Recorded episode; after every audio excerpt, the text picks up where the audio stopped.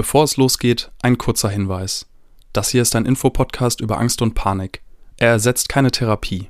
Wenn du auf der Suche nach Therapiemöglichkeiten bist, kontaktiere Ärztinnen, Psychotherapeutinnen oder gehe auf podcast.invirto.de.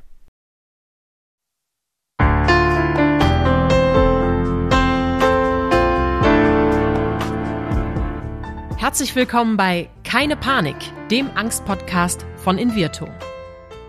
Angst gehört zu den häufigsten psychischen Erkrankungen, ist jedoch immer noch ein Tabuthema. Damit soll aber Schluss sein.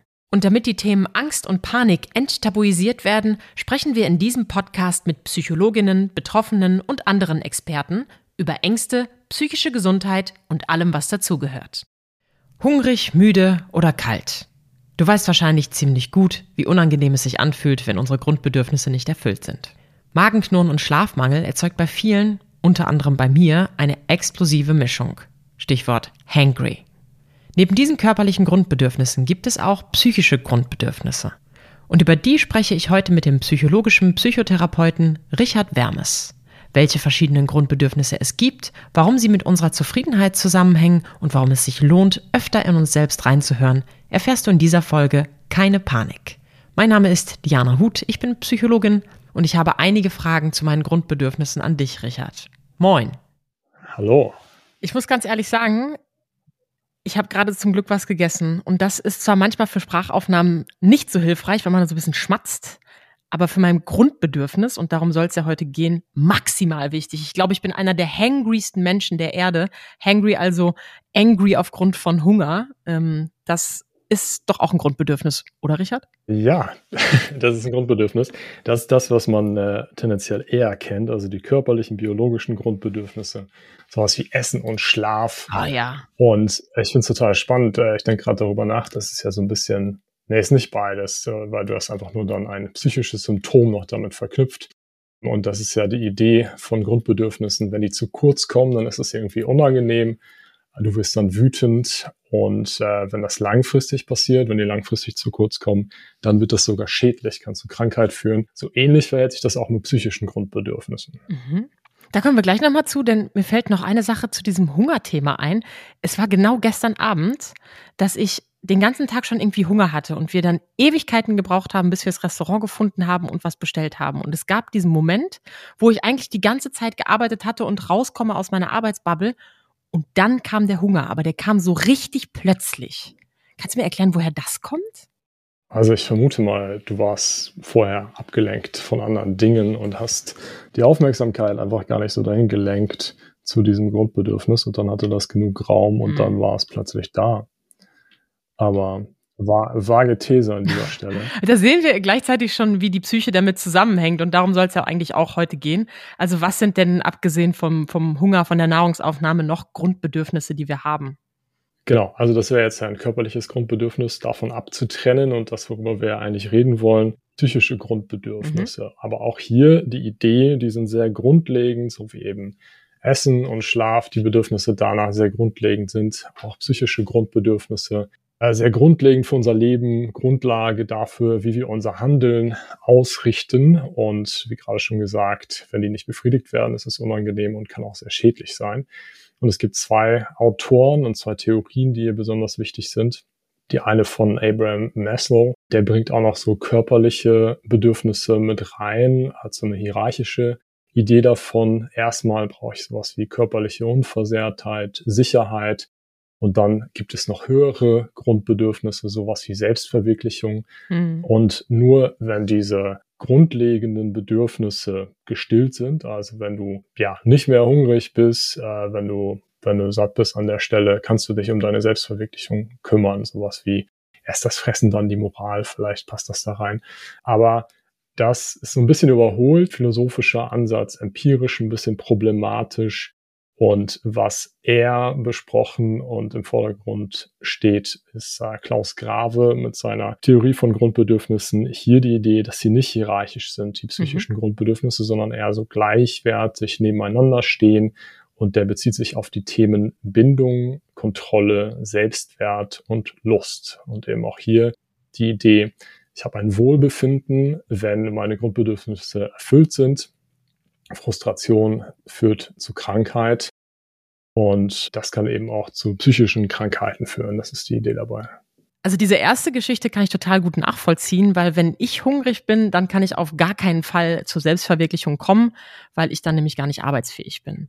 Diese anderen Komponenten, die du gerade in der zweiten Theorie beschrieben hast, die interessieren mich noch mal ein Stück weit mehr. Also da ging es ja ähm, um verschiedenste Bedürfnisse, die ich jetzt gar nicht sofort als Bedürfnisse gewertet habe, sowas wie Lust und so. Vielleicht kannst du das noch mal ähm, definieren. Was was macht da eigentlich das Bedürfnis aus und was steckt dahinter? Ja, sehr gerne. Da geht es um psychische Grundbedürfnisse genuin. Also der klammert so die körperlichen Grundbedürfnisse wie Hunger eben aus. Das, das macht Graber an der Stelle und sagt eben auch, diese hierarchische Anordnung sei nicht haltbar. Und deshalb bezieht er sich nur auf die psychischen Grundbedürfnisse. Mhm. Genau, darüber, da sprechen wir nicht mehr über Hunger. Ich hatte ja gerade schon gesagt, die Themen Bindung, Kontrolle, Selbstwert und Lust sind hier gemeint. Ähm, ich kann mal die Definition bringen für die einzelnen Bereiche. Also Bindung, mhm. mal das Bedürfnis nach Mitmenschen und nach Nähe zu Bezugspersonen so ungefähr. Also das Bedürfnis kann ich zum Beispiel stillen, wenn ich einer Gruppe angehöre, wenn ich einen Sport mit anderen verfolge, einer Religion angehöre, mich mit Freunden treffe, eine enge Bindung zur Familie habe und so weiter. Also es könnte verschiedenste Möglichkeiten geben, das zu stillen. Ähm, Grabe nennt das motivationale Schemata. Mhm. Und spannend an der Definition finde ich auch, da steht was mit Nähe drin. Also das heißt nicht einfach nur, ich habe ganz viele soziale Beziehungen, sondern Bedürfnis nach Nähe zu Bezugspersonen. Also es könnte auch sein, dass ich ganz viele Menschen um mich herum habe, aber es eben nicht hinbekomme, diese Nähe aufzubauen und dementsprechend mein Bindungsbedürfnis auch nicht gestillt ist an der Stelle. Mhm. Und so für die Kindheit ist das ganz besonders wichtig. Da macht Grabe auch die einzige Unterscheidung, dass es da eine hierarchische Anordnung gibt. Also da sei in der Kindheit Bindung ganz vorne. Ähm, und das ist aber trotzdem ein Bedürfnis, das uns auch das Leben lang begleitet. Also das Bindungsbedürfnis. Das wäre so das, das Erste, wenn es so grob verständlich mhm. ist, könnte ich einfach mal die Definition zu den anderen durchgehen, mhm. oder? Ja, ich finde bei dem Bindungsding, wenn wir da nochmal kurz einsteigen, das total nachvollziehbar. Ja. Gerade jetzt so in dieser Pandemiezeit. Ich hatte leider den blöden Fall, dass ich verlassen worden bin und dann hat sich mein gesamtes soziales Umfeld verändert. Auch das Bedürfnis nach Nähe, wie du es gerade skizziert hast. Ich glaube, ich habe noch nie in meinem Leben zuvor gespürt, wie groß dieses Bedürfnis wirklich ist. Wenn du nicht mal die Chance hast, jemandem die Hand zu geben, Klar. dann, äh, dann ist das einfach auch gar nicht da. Und ich, ich denke, das macht machen wir uns im Alltag gar nicht so bewusst. Kann das sein? Ja, stelle ich mir auch so vor. Also ich fand es jetzt im Nachdenken über die Grundbedürfnisse auch nochmal total spannend, das so zu benennen. Und ähm, ich glaube, das könnte sehr gut helfen, einzuordnen, was man so erlebt und was man vielleicht auch so an Unwohlsein erlebt. Mhm. Ähm, und dementsprechend dann auch Strategien für sich zu finden, in der Therapie oder auch unabhängig von der Therapie, um, damit es besser wird. Also du fühlst dich ja tendenziell nicht einfach nur unwohl in deinem Alltag, sondern das hängt irgendwie zusammen mit Dingen, die gerade so los sind. Und Grundbedürfnisse können eine ganz gute Orientierung geben. Also du kannst dich fragen, ja, warum fühle ich mich dann hier unwohl? Hat das irgendwas mit meinen Grundbedürfnissen zu tun? Hat das was mit meiner Bindung zu tun? Wie gerade gesagt, dieses Beispiel, ich habe ja tausend Freunde, warum fühle ich mich dann trotzdem noch einsam? Was mhm. passiert denn da eigentlich? Ähm, ich finde, das so zu nutzen, diese Idee der Grundbedürfnisse, sich die anzuschauen, sich immer wieder zu fragen, wie gut ist mein Grundbedürfnis erfüllt im Alltag? Wie hängt das mit meinem Wohlbefinden zusammen? Und was kann ich machen, um das zu verbessern? Finde ich eine sehr hilfreiche, äh, finde ich einen sehr hilfreichen Ansatz. Toll. Ich habe gerade in der Mittagspause einen kleinen Welpen gesehen. Da bin ich erstmal hingegangen. Das hat mein Grundbedürfnis nach Nähe und Bindung auf jeden Fall gesteigert. Aber erzähl mal von den anderen ähm, Bedürfnissen, die wir noch haben. Ja, okay, dann gehe ich mal durch. Also es gibt noch Orientierung und Kontrolle. Das mal das Bedürfnis nach Kontrollmöglichkeiten im Leben, nach Vorhersagbarkeit, nach einem möglichst großen Handlungsspielraum. Also auch hier die Idee, es ist ein Grundbedürfnis jedes Menschen, sowas wie Selbstwirksamkeit, finde ich auch ein ganz gutes Wort zu haben. So das Gefühl, den Eindruck, ich kann in der Welt was machen, ich habe irgendwie Kontrollmöglichkeiten, bin ich hilflos ausgeliefert den Kontrollmöglichkeiten von anderen. Das brauche ich, damit es mir gut geht. So, das ist auch ein zweites Postulat. Kann natürlich verletzt werden in der Kindheit oder im Leben allgemein. Mhm. Wenn ich was erlebe wie Mobbing-Erfahrungen, Jobverlust, Trennung, möglicherweise ja auch. Ne? So habe ich ja auch vielleicht nicht nur mein Bindungsbedürfnis angegriffen bekommen, sondern auch mein Kontrollbedürfnis. Absolut. Ähm, genau, also da kann ich mir auch oder finde ich es naheliegend, dass man sich gut vorstellen kann, dass das zu so einer erlernten Hilflosigkeit und psychischer Erkrankung führen kann, wenn das längerfristig besteht, dieser Eindruck, ich kann hier irgendwie nichts ausrichten, ich bin hilflos. Mhm. Genau, dann gibt's noch Selbstwertschutz, Selbstwerterhöhung und eben Lustgewinn und Lustvermeidung. Selbstwert, dieses Thema, das meint das Bedürfnis, sich selber als gut, kompetent, wertvoll und von anderen geliebt zu fühlen. Und auch hier äh, ist die soziale Komponente wieder total wichtig. Also ich kriege dieses Selbstwertgefühl äh, hin äh, durch eine wertschätzende Umgebung, ähm, also unter anderem äh, die mir was zutraut, die mich unterstützt. Also Beziehungserfahrungen sind hier ganz wichtig. Ja, zum Beispiel, wenn ich ein Lob bekomme, wenn ich Erfolge erziele, Ziele erreiche, das Gefühl habe, ich kann was gut, Erfolg im Beruf habe, mich dann stolz und freudig fühle. Also das ist auch ähm, Nebenbindung und Kontrolle ein weiteres Grundbedürfnis, sich selbst als gut kompetent, wertvoll von anderen geliebt zu fühlen. Und dann eben als viertes Lustgewinn und Lustvermeidung. Das mhm. finde ich so ein sehr basales Grundbedürfnis, ähm, was ja vielleicht so ein bisschen grundlegender ist noch als die anderen. Aber da die Definition das Bedürfnis, erfreuliche, lustvolle Erfahrungen herbeizuführen und demgegenüber schmerzhafte, unangenehme Erfahrungen zu vermeiden. Da müssen wir vielleicht noch mal kurz sagen, das bedeutet ja nicht nur sexuelles Lustempfinden. Ne? Also das Lustempfinden ist weiter gefasst, richtig? Ja, genau. Das also tatsächlich. Das mal, das mal, das klingt ein bisschen so, wenn ich Lust einfach nur sage, ne? Was mal Lustgewinn und Lustvermeidung, also lustvolle, positive Erfahrungen statt schmerzhafte, unangenehme Erfahrungen. Also zum Beispiel für die Prüfung lernen, die Wohnung aufräumen, ist vielleicht eher unangenehm und äh, Freunde treffen, Schokolade essen, einen Film schauen, mhm. eher positiv. Und die Idee ist, dass ich da eine, oder das Grundbedürfnis ist da eben, ich brauche die positiven Dinge, ich brauche den Lustgewinn, es muss ja irgendwie eine positive Bilanz geben. Wie das aber zu bewerten ist, ist sehr subjektiv. Also es kann ja auch sein, ich mag zum Beispiel keine Schokolade. Für mich wäre das jetzt kein äh, Lustgewinn. Genau. Und ähm, an der Stelle finde ich es auch noch wichtig ähm, zu sagen, dass das natürlich nicht realistisch ist, äh, ständig alles befriedigt zu bekommen an ähm, Bedürfnis nach Lust gewinnen. Also da müssen wir auch mit einer gewissen Frustrationstoleranz umgehen.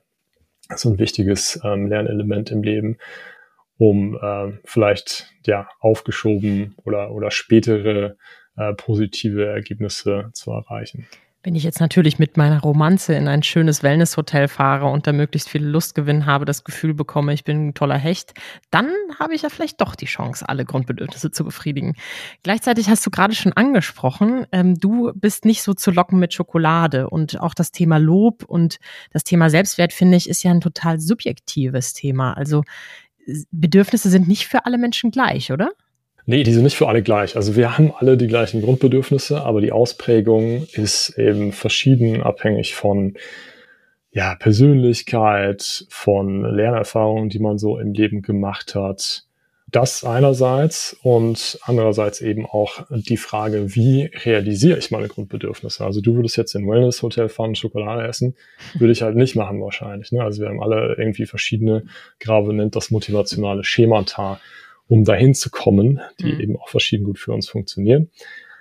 Und manche Leute haben vielleicht ein höher ausgeprägtes Autonomiebedürfnis, oder also dieses Kontrolle-Orientierung-Bedürfnis, wollen vielleicht irgendwie ganz alleine von anderen sein und irgendwie alleine durch die Welt reisen. Und das ist wichtig. Andere haben irgendwie einen größeren Wunsch nach stabilen Beziehungen. Aber wir haben alle alles. so, also, das ist die Idee. Du hast auch gerade schon davon gesprochen, was passieren kann, wenn Bedürfnisse befriedigt werden, dann fühlen wir uns erstmal gut, dann fühlen wir uns vielleicht sogar glücklich und zufrieden. Also die direkte Einwirkung von Bedürfnisbefriedigung auf die Psyche. Ist auch gesagt, dass es auch mal nicht so gut ist, wenn man permanent die Bedürfnisse nicht befriedigt bekommt. Bei dem Biologischen ist es natürlich ganz offensichtlich. Wenn ich nicht gefüttert werde und nicht zu trinken bekomme, dann geht es relativ schnell zu Ende mit mir. Ähm, Gibt es da noch weitere Dinge, die passieren können, wenn wir unsere Bedürfnisse längerfristig völlig vernachlässigen? Also ich hatte ja schon gesagt, dann langfristig eben Krankheit ist die Idee. Mhm. Ne? Also erstmal unangenehm, langfristig schädlich im Sinne von Krankheit. Ähm, jetzt so der zu, genaue Zusammenhang zwischen welchen Grundbedürfnissen und welcher psychischen Störung schwer auszumachen, das weiß ich nicht so. Also es klingt für mich immer, ähm, dass man darüber leicht depressiv werden könnte, wenn man eben frustriert wird an der Stelle. Also wenn ich längerfristig ähm, meine Grundbedürfnisse nicht gestillt bekomme. Also es mir deshalb nicht gut geht, ähm, dass sowas passieren kann. Aber so einen ganz genauen Zusammenhang kann ich dann nicht aufmachen. Hm. Ist wahrscheinlich auch sehr komplex und wieder individuell unterschiedlich. Absolut. Was für viele Menschen gilt, ist allerdings, dass wir oft nicht so gut auf unsere Bedürfnisse hören das achtsame Essen zum Beispiel, was ich heute schon wieder verpasst habe, bis jemand zu mir gesagt hat, nein, wir telefonieren jetzt nicht parallel, sondern du bist mal einen Moment bei dir. Ich habe so das Gefühl, es hat auch ein bisschen was mit Achtsamkeit und Wahrnehmung zu tun, dass wir selber einfach schauen können, wie geht's mir denn gerade und was fehlt mir eigentlich. Ähm, hast du Tipps, wie wir das stärker lernen können, unsere Bedürfnisse zu berücksichtigen? Ja, da finde ich auch nochmal diese individuellen Unterschiede spannend. Ähm, also darüber hatten wir gerade schon gesprochen, irgendwie individuell verschieden ausgeprägt. Und es könnte auch sein, dass man das oder man hat es tendenziell in der Kindheit gelernt, wenn man zum Beispiel ein eingeschränktes Selbstwertgefühl hat, dadurch, dass es in der Kindheit frustriert wurde, könnte das dazu führen, dass man jetzt umso mehr versucht, ähm, das zu stillen. Das mhm. kann natürlich auch zu Problemen führen. Also du hast gerade gefragt, was könnte helfen, da irgendwie eine bessere Balance hinzukriegen. Das könnte schon mal helfen, irgendwie seine individuellen Strategien und Lernerfahrungen kennenzulernen, Grundbedürfnisse generell kennenzulernen und das abzugleichen mit seinem Leben und dann ja einfach hinhören. Also ähm, rausfinden, was hilft, um die Grundbedürfnisse zu befriedigen, rausfinden, welche Situationen sich gut anfühlen und warum, welche sich nicht gut anfühlen, wie so die Bilanz aussieht eigentlich, so ist irgendwie äh, zumindest äh, vor allen Dingen bei, bei Lust und Lust, so ist, bin ich da eher in einer positiven Bilanz oder nicht? Was kann ich selber machen, um das zu verbessern? Und gegebenenfalls, wenn ich das nicht äh, machen kann, kann mir eine Therapie helfen, um das zu verbessern. Also gerade bei dem Bindungsbedürfnis ähm, ist mir gerade noch ja, also, oder fallen mir sozialphobische Patienten ein, denen es vielleicht besonders schwer fällt, soziale Beziehungen zu nutzen, um mhm. äh, das Bindungsbedürfnis zu stillen. Da könnte auch so ein Fall gegeben sein, wo man selber nicht mehr so gut da rauskommt an der Stelle. Ne? Das, das wäre auch wichtig, dahin zu schauen. Aber grundsätzlich würde ich so die Grundbedürfnisse als Chance begreifen, um nicht nur deskriptiv was anzuschauen, also an der Oberfläche zu gucken, ja, mir geht's irgendwie nicht gut, sondern äh, ursächlich zu gucken, mhm. ja, warum denn? So, was ist denn da los? Hat das was mit meinen Grundbedürfnissen zu tun? Aha, okay, das ist vielleicht hier mein Bindungsbedürfnis. Äh, das kommt hier zu kurz in meinem Leben.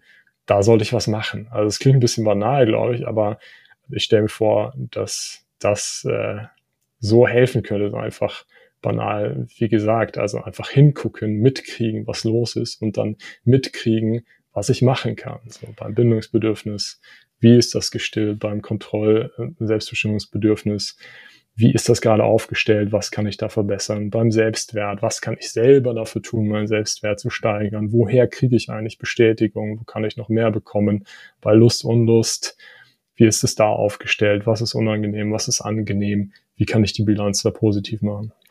Hast du da noch ein ganz konkretes Beispiel, wie man das umsetzen kann? Also bilanzieren ist ja eher sowas, was man aus der Finanzwelt kennt und dann hat man eine Excel-Tabelle.